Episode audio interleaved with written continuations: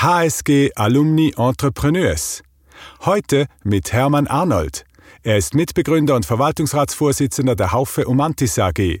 Als CEO hat er vor fünf Jahren seinen Posten freiwillig abgegeben, um einem fähigeren Nachfolger Platz zu machen. Als Ermutiger und Demokratisierer plädiert er für ein neues Verständnis von Leadership. HSG Alumni Entrepreneurs. Der Podcast mit erfolgreichen Unternehmerinnen und Unternehmern aus dem Alumni-Netzwerk der Universität St. Gallen in Zusammenarbeit mit Howard Business Innovation.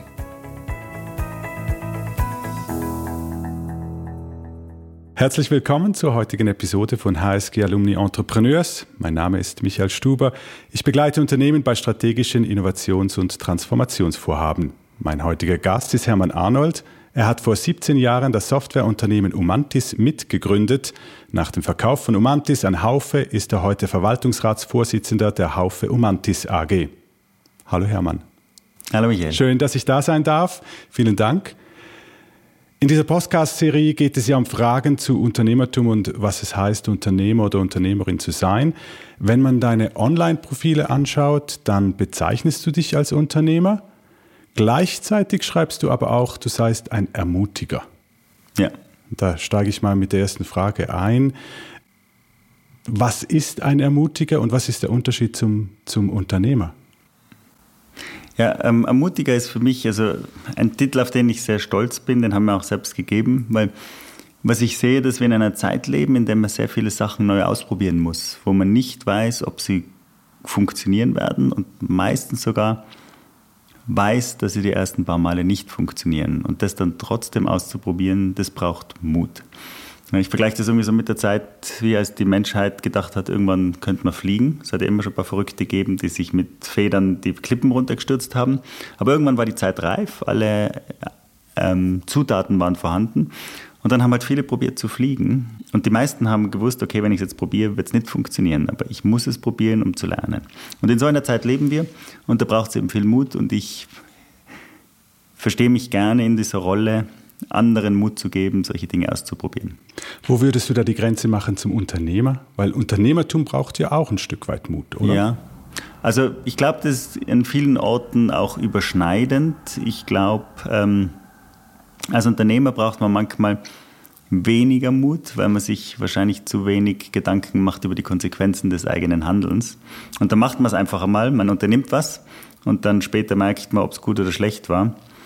Ähm, ich sehe mutiger in, nicht nur im unternehmerischen Kontext, sondern auch im Kontext in Unternehmen, ähm, weil dort eigentlich der Mut noch viel stärker abhanden gekommen ist. Und die führen dann halt dazu, dass die etablierten Unternehmen irgendwann in Konkurs gehen. Und das ist sozusagen das Alternativprogramm dazu. Wenn ich dich jetzt interpretiere, heißt es dann, als du vor, was sind es jetzt, 20 Jahren Umantis gegründet hast, ähm, zusammen mit einer HSG-Kollegin mhm. und einer weiteren, weiterer Person, dass ihr damals nicht mutig wart, sondern ein bisschen naiv. Ich ziemlich sicher, ja. Ja, ja, also das passiert mir häufig, dass ich das Gefühl habe, es ist das Richtige, aber nicht genau weiß, was die Konsequenzen davon sind und es auch besser so ist, weil ich sonst vielleicht auch gar nicht gemacht hätte. Okay.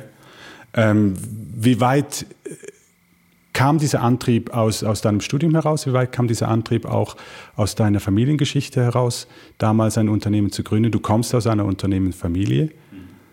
Was würdest du sagen? Das Lustige, ich habe eigentlich nie lange Zeit gar nicht überlegt, ob ich irgendwie äh, Unternehmer werden will. Ich kann mich noch erinnern, ich bin, meine erste Erinnerung, was ich werden wollte, war Troubleshooter. Ich habe da von dem Lee Iacocca gehört, der großes Automobilunternehmen Turnaround gemacht hat und sozusagen vom Untergang bewahrt hat und dann habe ich gedacht, das ist super, sowas will ich werden. Und dann ist auch ein bisschen aus dem heraus der ähm, Studienentscheid für die HSG gekommen. Und während meines Studiums habe ich auch immer wieder ähm, verschiedene Sachen gemacht, so neben dem Studium. Ich glaube, da ist auch die HSG prädestiniert dafür. Ähm, wir haben das einmal genannt, Education is Eduaction, das heißt Lernen durch was machen. Und da habe ich unter anderem mit Kollegen Start das Forum zur Unternehmensgründung gegründet und aus dem heraus sind dann die Unternehmen entstanden. Und wir haben eigentlich gesagt, wenn wir versuchen, Unternehmertum an die Uni zu bringen, dann sollten wir auch versuchen, selbst was zu machen. Und das waren auch zwei Anläufe. Das erste Mal habe ich ein paar Leute zusammengetragen und da war der Zeitpunkt noch nicht der richtige. Und ein Jahr später habe ich es dann noch einmal probiert mit einer leicht anderen Konstellation und da haben wir dann gesagt, okay, jetzt machen wir es. Hat funktioniert. Ja. Wie man heute sieht, ähm, wenn du jetzt zurückdenkst, was, was war dein Antrieb, das zu machen?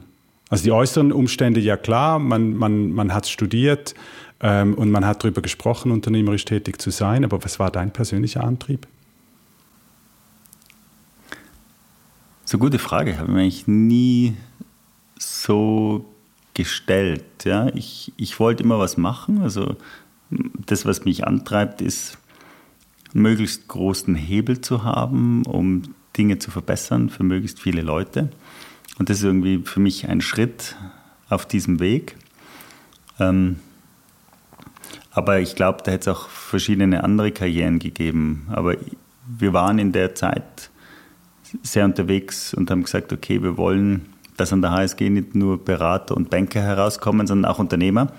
Und dann muss man es auch selber machen. Und das war eigentlich für mich schon einer der Antriebe und halt auch gute Leute, mit denen ich gern zusammengearbeitet habe, mit denen was zu machen.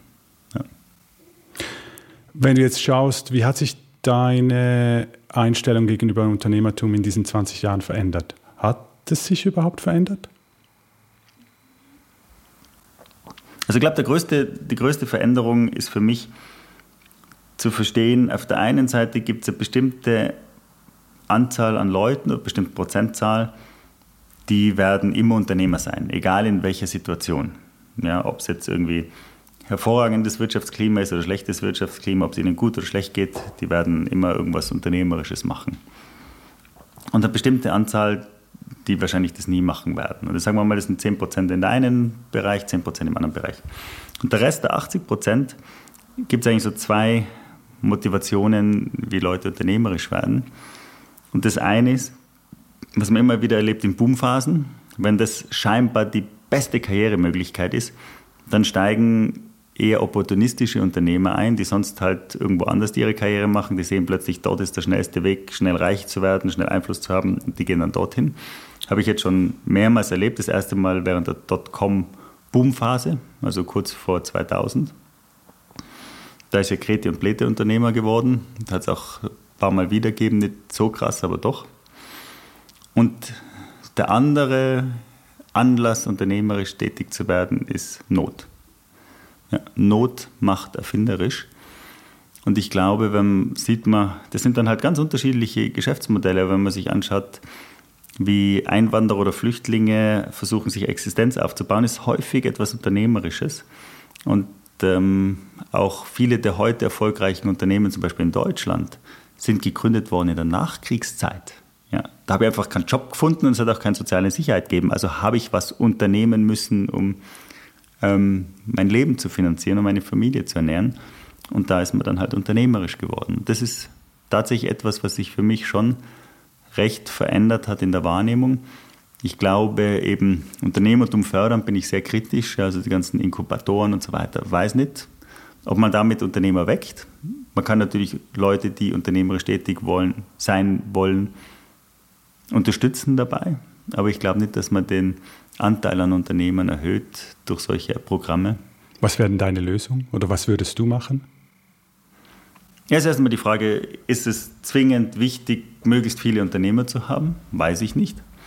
Aber ich glaube schon, dass wir in eine Zeit kommen, in der zunehmend wieder mehr Menschen unternehmerisch tätig werden müssen. Es hat immer so, als das Internet erfunden worden ist, einen ganzen Spruch, Spruch gegeben, den man heute ja schon fast nicht mehr sagen darf. Die Erde wird zum globalen Dorf. Das ist schon eine Weile ist her. Ist schon eine Weile her. Aber das Lustige ist, wie viel Weisheit da drinnen steckt, weil in einem Dorf, wenn du das anschaust, hat es einen Gärtner gegeben, einen Installateur, einen Handwerker, einen Tischler, einen Maurer. Lauter Handwerker, die im Dorf ihre Dienstleistungen erbracht haben an andere. Und ich glaube, dass die Zukunft unserer Arbeitswelt auch in die Richtung gehen wird, dass zunehmend wieder mehr Leute unternehmerisch tätig sein müssen, weil sie einfach nicht irgendwie in einem Umfeld leben, in dem sie, ähm, in denen ihnen quasi alles abgenommen wird. Ob das jetzt in einem Unternehmen ist, dass ich im Unternehmen unternehmerisch werden muss oder tatsächlich als Ich-AG oder auch als Freelancer oder auch als ähm, Unternehmen starte. Also von dort her glaube ich schon, dass wir wieder mehr Unternehmertum erleben werden müssen. Aber ich glaube nicht, dass man das mit staatlichen Programmen machen kann, sondern eher Vorbilder, glaube ich, sicherlich ein guter Punkt. Und eben entweder es ist die attraktivste Option, dann zieht man bestimmten Typ von Unternehmern an, oder es ist eine Notwendigkeit, dann ist es ein anderer Typ von Unternehmern. Du hast gerade Vorbilder angesprochen, Mentoren. Äh, das ist eine Frage, die ich mir überlegt habe, bevor ich hierher kam. Was waren deine Mentoren? Was sind deine Vorbilder? Hast du da überhaupt welche? Ja, ja, ja, da, klar. Da gibt es ein paar. Ich finde, im, in meinem persönlichen Umfeld als Student war für mich einer der Mentoren, wir haben gar nicht so viele Kontakte gehabt, aber die waren immer für mich sehr einschneidend, um sozusagen, war der Wolfgang Schürer, der Gründer vom ISC.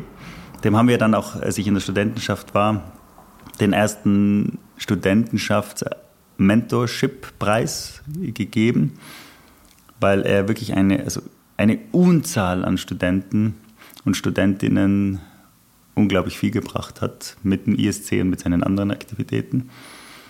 Ähm, dann als Student Peter Schmid, der hat bei PricewaterhouseCoopers gearbeitet, sehr unternehmerischer Mensch, der uns in vielen Bereichen unterstützt hat. Damals bei Start, dann auch bei Brains to Ventures, das wir als erstes Unternehmen gegründet haben und dann auch bei Romantis. Ähm, und dann natürlich andere Vorbilder. Ich finde ähm, Bill Gates unglaublich inspirierend. Für mich war eben Lee Iacocca früher jemand, ich würde den inzwischen immer, nachdem ich mich dann ein bisschen näher damit beschäftigt habe, als das klassische Vorbild sehen. Peter Drucker ist äh, für mich in vielen Bereichen ein Vorbild. Rolf Dubs. Ja, aber ich kann jetzt da nicht irgendwie eine Person nennen, wo ich sage, das ist mein Idol. Gibt es eine Gemeinsamkeit zwischen diesen Leuten? Ja, eine Gemeinsamkeit, die ich entdeckt habe, ich weiß nicht, ob es bei allen zutrifft, aber es ist echt spannend, das hat für mich auch recht viel ausgelöst. Ich habe irgendwann gemerkt, dass viele Personen, die ich bewundernswert finde oder nachahmenswert finde, Morgenmenschen sind, die irgendwie um fünf plus minus aufstehen oder zu arbeiten beginnen. Und das war für mich erst einmal eine Beobachtung, die ich komisch gefunden habe, weil ich bin der totale Nachtmensch. Ich arbeite oder habe früher immer lange in der Nacht eingearbeitet. Irgendwann schlafen gegangen, keine Ahnung, vier und dann halt um acht, neun, wenn man wieder raus muss, aufgestanden. Und dann irgendwann habe ich gemerkt, dass im Prinzip, wenn man früh aufsteht, ich eigentlich gleich lang schlafe, einfach nur die Zeiten verschiebe. Das heißt, die vier Stunden plus minus, die ich schlafe, schlafe ich nicht in, in den Morgen rein, sondern keine Ahnung, von 12, 1 bis um 5. Und was das psychologisch ausmacht, ist unglaublich. Ja, wenn ich in die Nacht rein arbeite, habe ich erstens Open End, kann grundsätzlich ineffizient werden und habe immer das Gefühl, ich arbeite hinterher. Und wenn ich in der Früh aufstehe, dann arbeite ich von fünf bis um acht, neun sozusagen der Zeit voraus. Ich habe schon viele Sachen erledigt und dann beginnt der Tag. Das heißt, obwohl ich eigentlich netto gleich viel Zeit habe, habe ich sie irgendwie gefühlt vorweg eingesetzt. Und das ist ein ganz spannendes Gefühl ähm, für, für die eigene Arbeits, ähm, ja, fürs eigene Arbeitswohlbefinden. Und das, das hast du umgestellt? Das haben wir abgeschaut und umgestellt, ja. Okay. Und machst du jetzt heute so? Ja. Dein Thema ist ja eigentlich Leadership. Mhm. Also es ist etwas, was du sehr stark darüber nachgedacht hast oder nachdenkst, ähm, auch dich äußerst dazu. Ähm, ein Trigger war sicherlich, ich glaube, es sind jetzt fünf Jahre her, dass du als CEO bei Omantis zurückgetreten bist, freiwillig, um einem Nachfolger Platz zu machen. Was waren damals die Überlegungen, das zu tun, beziehungsweise was, was war der Trigger, der, der dich dazu bewogen hat? Das ist witzig. Eine Sache, die mir wirklich hängen geblieben ist aus dem Studium heraus, war diese Greiner-Kurve. Ich weiß nicht, ob das noch was sagt. Das ist organisatorische Entwicklung. Unsere Organisationen durchleben immer Krisen. Die erste ist eben, wenn der Unternehmensgründer zum Flaschenhals wird Und dann ist die nächste, da gibt es irgendwie die Bürokratiekrise und die Delegationskrise, keine Ahnung, ganz, ganz viele Krisen. Aber die erste ist, wenn der Gründer zum Flaschenhals wird. Und ich habe mir immer gesagt, ich, das möchte ich nicht. Ich möchte also frühzeitig herausfinden, wann ich nicht mehr der Richtige bin und dann an jemand anderen übergeben. Deswegen habe ich mir jedes Jahr, einmal im Jahr angeschaut und mich gefragt, bin ich noch der Richtige? Oder gibt es jemanden, den wir uns leisten können? Das ist natürlich auch eine Nebenbedingung, der das besser machen könnte. Und als ich die Person dann gesehen habe, habe ich gedacht, okay, jetzt ist der Zeitpunkt da und habe dann die Übergabe vorbereitet und geplant. Das waren insgesamt eineinhalb Jahre. Da habe ich auch viel gelernt aus am anderen, aus Start heraus. Dort habe ich die Übergabe denklich schlecht gemacht und deswegen haben wir es jetzt bei, bei Omantis hat das wirklich hervorragend geklappt. Und aber der Trigger oder der Auslöser war, dass ich mir jedes Jahr die Frage gestellt habe, ob ich noch der Richtige bin. Also das wäre eigentlich ein Tipp von dir für, für unternehmerisch denkende Menschen. Überleg dir ab und zu, ob du der Richtige bist in der richtigen Position. Ja, ich glaube nicht nur für Unternehmer. Ich glaube, ähm, wir sollten es jeder einmal pro Jahr die Frage stellen, was will ich eigentlich? Ähm, wo will ich meine Schwerpunkte setzen? Und bin ich noch am richtigen Ort? Und das hat natürlich immer ganz, ganz viele Konsequenzen. Das ist auch so etwas, was Unternehmertum bei mir ausmacht.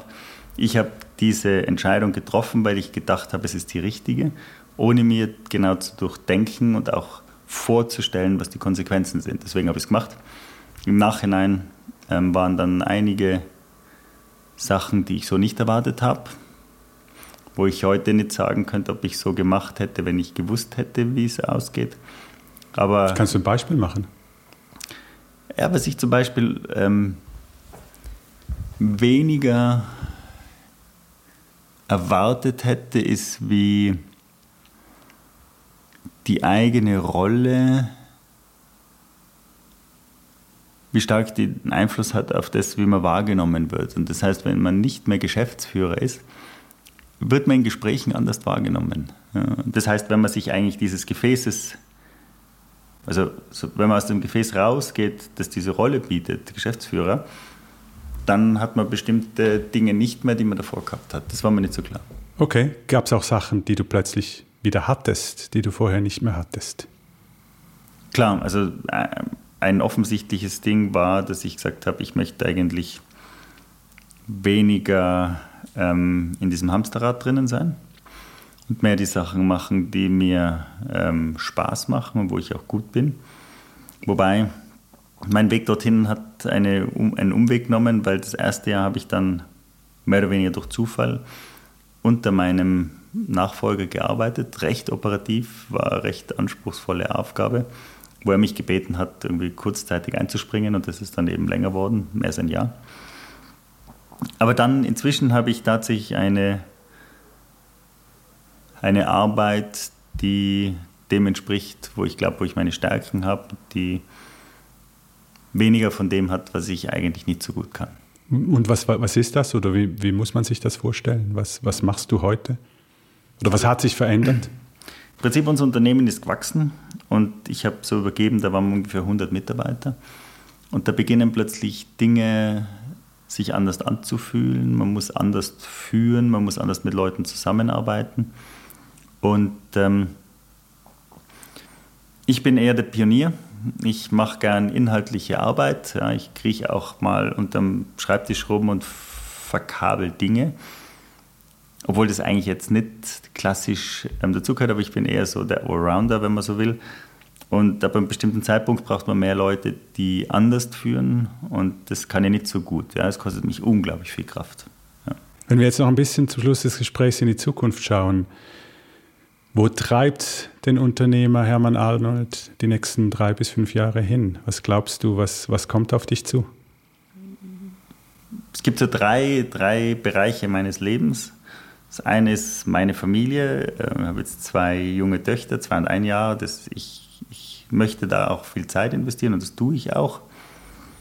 Das war ganz was Privates, sehr egoistisch.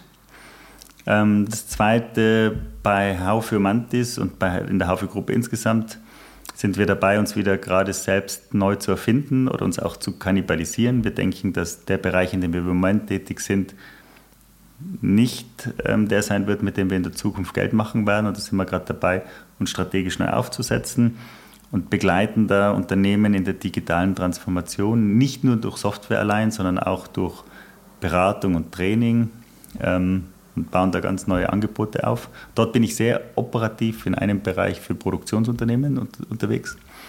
Und der dritte Bereich, das ist mir ein Herzensanliegen. Ich glaube, auch unsere Demokratie braucht Disruption. Ähm, Im positiven Sinne, also braucht eine schöpferische Zerstörung. Wir sehen, dass, ähm, wie wir uns heute organisieren, keine guten Resultate mehr bringt. Und ich habe jetzt schon drei Anläufe gemacht als Demokratieunternehmer, wenn man so will. Die waren alle von außen betrachtet erfolgreich. Von den Ansprüchen, die ich habe und auch von den Notwendigkeiten, die ich sehe, noch sehr weit davon entfernt, wirklich einen Einfluss zu haben. Und von dort her bin ich dran, Wege zu finden, wie ich einen besseren Beitrag leisten kann, um dass unsere Kinder auch in einer Gesellschaft leben, in der wir auch leben wollten. Kannst du da noch ein bisschen konkreter sein? Was sind, was sind die Maßnahmen oder was? Ja. Schnelldurchgang, das Erste, was ich gemacht habe, ist gedacht, okay, du musst eine Partei gründen, dann kannst du das System von innen heraus äh, reformieren. Als der ich Österreicher bin, habe ich das in Österreich gemacht, habe NEOS mitgegründet, ist das erfolgreichste Polit-Startup in Österreich zumindest. Wenn ich von meinen, mit meinen Kollegen bei Neo spreche, was die erreicht haben, sagen sie natürlich Riesensachen. Wenn ich es mal systemisch anschaue, vom System her, nichts. Ja, das System ist immer noch das Gleiche. Habe ich erkennen müssen, habe ich gesagt, okay, von System von innen heraus reformierbar ist offensichtlich nicht möglich. Das Zweite, was ich gemacht habe, äh, der nächsten Nationalratswahl, das war jetzt letzt, 2016 äh, war die Nationalratswahl, von außen Druck aufgebaut, um direkte Demokratie nach Österreich zu bringen. Ja, verbindliche Volksentscheide. Und haben da Initiative aufgesetzt, auch recht viel Aufmerksamkeit erzeugt dadurch und haben es auch tatsächlich geschafft, dass jetzt im Regierungsprogramm drinnen steht als Ziel, aber in einer Art und Weise, wie ich erstens nicht daran glaube, dass es überhaupt zustande kommt und zweitens, selbst wenn es so zustande kommen würde, nicht wirksam ist. Und aus dem heraus haben wir jetzt eine ähm, Organisation, geformt, die heißt Demokratie 21, der versucht Graswurzelansätze zu unterstützen durch Aufmerksamkeit, Vernetzung und irgendwann Zeit und Geld. Ähm, Demokratieinnovationen nach vorne zu bringen. Aber ich glaube inzwischen auch das wird es nicht sein, im Sinne von in der Geschwindigkeit, die wir brauchen. Ja. Aber ich, ich glaube daran, dass das einen wichtigen Input leisten wird. Aber ich denke im Moment auch ein bisschen an Revolution. Okay. Die Hermann Arnold-Revolution. Nein, es ist keine Hermann Arnold-Revolution. Es ist eine Revolution der Bürger, tatsächlich gegen das Establishment, aber in einer anderen Art, als wir es heute sehen mit Trump und Co. und AfD und Co. Ich glaube, äh, wir könnten auch durchaus für positive Sachen kämpfen. Aber ich glaube, wir müssen tatsächlich einen Finger aus dem Allerwertesten nehmen, weil nur da zu sitzen und uns darüber aufzuregen, wie schlimm das alles ist und nicht selbst irgendwas zu machen, wird die Situation nicht verändern. Womit wir ja ein Stück weit wieder den Kreis schließen zum, zum Unternehmer. Also es ist gewisse Not, in Anführungszeichen, die dich jetzt antreibt, da wieder tätig zu werden. Ja, definitiv. Also jetzt, ja, ja. Ich, ich, ich halte es fast nicht mehr aus. Und ähm, wenn man sich anschaut, wohin sich die Sachen entwickeln, ist es nicht wirklich erbaulich. Und ich sehe jetzt im Moment auch kein besseres System. Ich sehe im Moment sehr viel Disruption im Sinne von Zerstörung, aber noch nicht sehr viel schöpferisch. Und ähm, ja, ich glaube, Revolution halt in der heutigen Übersetzung, was Revolution heißt. Ja, früher hat man irgendwie Waffen im Keller gesammelt Heute, glaube ich, ist das eher digital. Ja, aber man muss ganz klar sagen, im Moment werden digitale Waffen aufgefahren an verschiedenen Fronten. Und die, die es am besten können, sind tatsächlich an den extremen Rändern mit Inhalten, die ich nicht so toll finde. Und warum kann man nicht Revolutionen machen im Sinne von wir als Bürger wollen effektiv mitgestalten können, mitbestimmen können. Ich meine, so wie man es in der Schweiz ja schon lebt, vielleicht ein bisschen moderner und ähm, halt in größeren Einheiten. Vielen herzlichen Dank, Hermann Arnold. Viel Erfolg dabei, viel Erfolg auch mit äh, Haufe und Mantis und äh, besten Dank. Vielen Dank, Michael. HSG Alumni Entrepreneurs, der Podcast mit erfolgreichen Unternehmerinnen und Unternehmern aus dem Alumni-Netzwerk der Universität St. Gallen in Zusammenarbeit mit Howard Business Innovation.